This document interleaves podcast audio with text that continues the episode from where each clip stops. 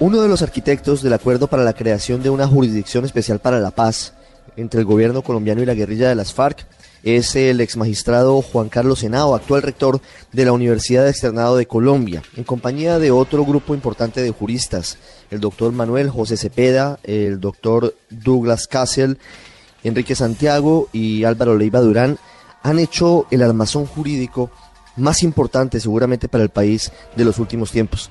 Doctor Henao, buenas tardes.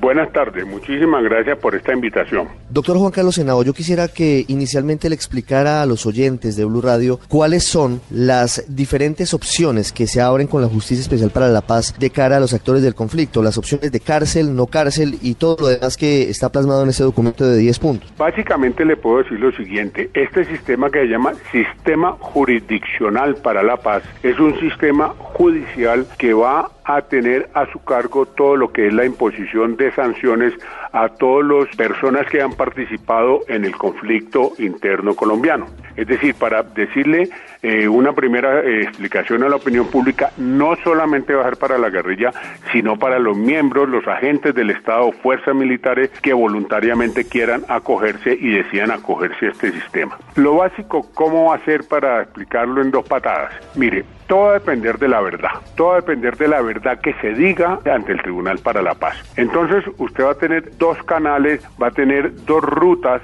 que va a depender exclusivamente del tema de la verdad.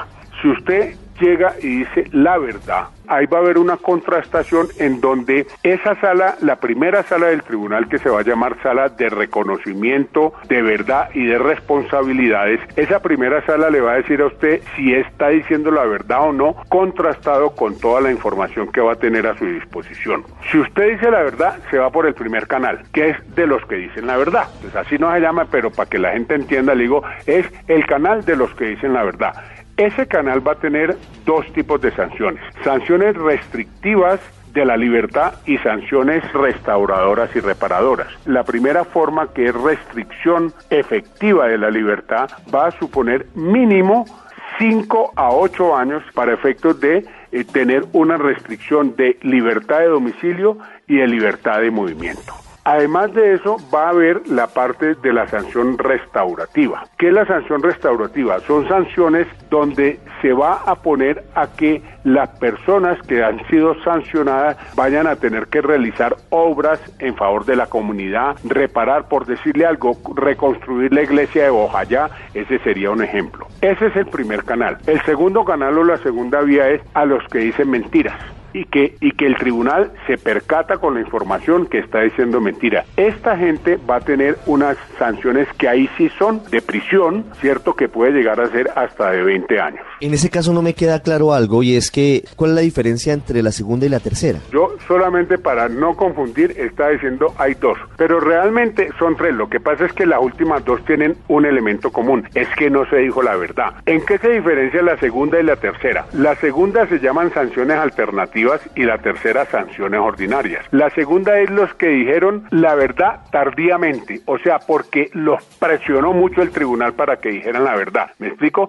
Entonces, en efecto también van a tener sanciones de privación de la libertad, pero mucho menos que los que nunca dijeron la verdad y tuvieron que ser vencidos totalmente en juicio. ¿Quién va a conformar el tribunal, doctor Henao? ¿Cómo se van a elegir los magistrados? ¿Cuánta gente va a estar allí en las salas? ¿Eso ya se definió? Van a ser 20 magistrados, ¿cierto? Donde pueden adicionarse en un porcentaje máximo del 20-25%, no se acordó, pero esa es la idea de magistrados extranjeros. Los magistrados que van a, a conformar parte de este tribunal tendrán que tener las mismas calidades que para ser magistrado de alta corte en Colombia y va a ser un tribunal que va a proferir sentencias, va a tener eh, doble apelación, es un verdadero tribunal jurisdiccional. Lo que pasa es que es un tribunal jurisdiccional para la justicia transicional. ¿Quién elige los magistrados? Eso se va a determinar en la mesa de negociación, porque acuerde que nosotros formamos parte, el, el, acuerdo jurídico era muy importante, pero nosotros estamos muy en diálogo con quienes son nuestros jefes directos, que son el doctor Humberto de la Calle y Santiago Jaramillo, y obviamente el jefe supremo, el presidente de la República. Quiero preguntarle por algo que se está generando ahora. Desde el uribismo se señala y se dice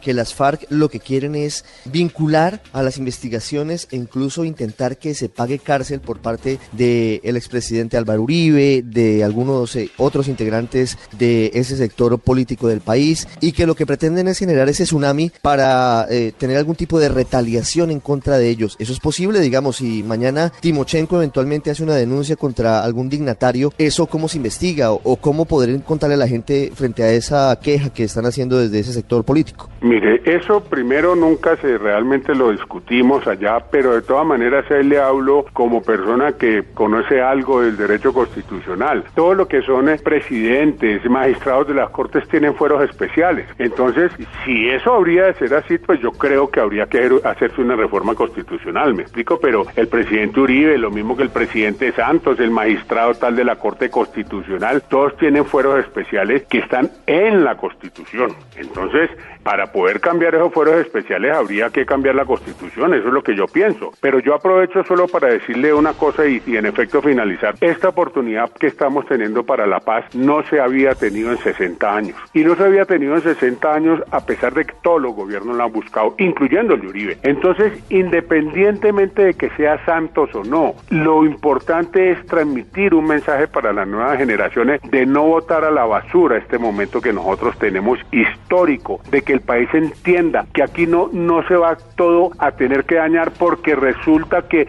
unos guerrilleros o unos militares no van a ponerle barrotes negros y no los van a poner en prisión. Que por favor la comunidad entienda eso. Nadie va a ser tan tonto de entregarse para ir a pagar 20 años de prisión. Si eso hubiera sido así, si eso fuera exigencia de los procesos de justicia transicional donde se tratan de superar conflictos, Mandela, el grandísimo Mandela, nunca hubiera podido ser presidente de Sudáfrica. No le quiero con eso decir que la guerrilla vaya a ser presidente o no. Lo que le quiero decir es que la guerrilla está cambiando armas por discursos y eso, eso es democrático y eso es positivo. Vamos a poder a partir dentro de ocho meses, el 23 de mayo, es la dejación de las armas. No perdamos esta oportunidad histórica. Doctor Juan Carlos Senado, muchas gracias. Bueno, que esté muy bien, oye, hasta luego.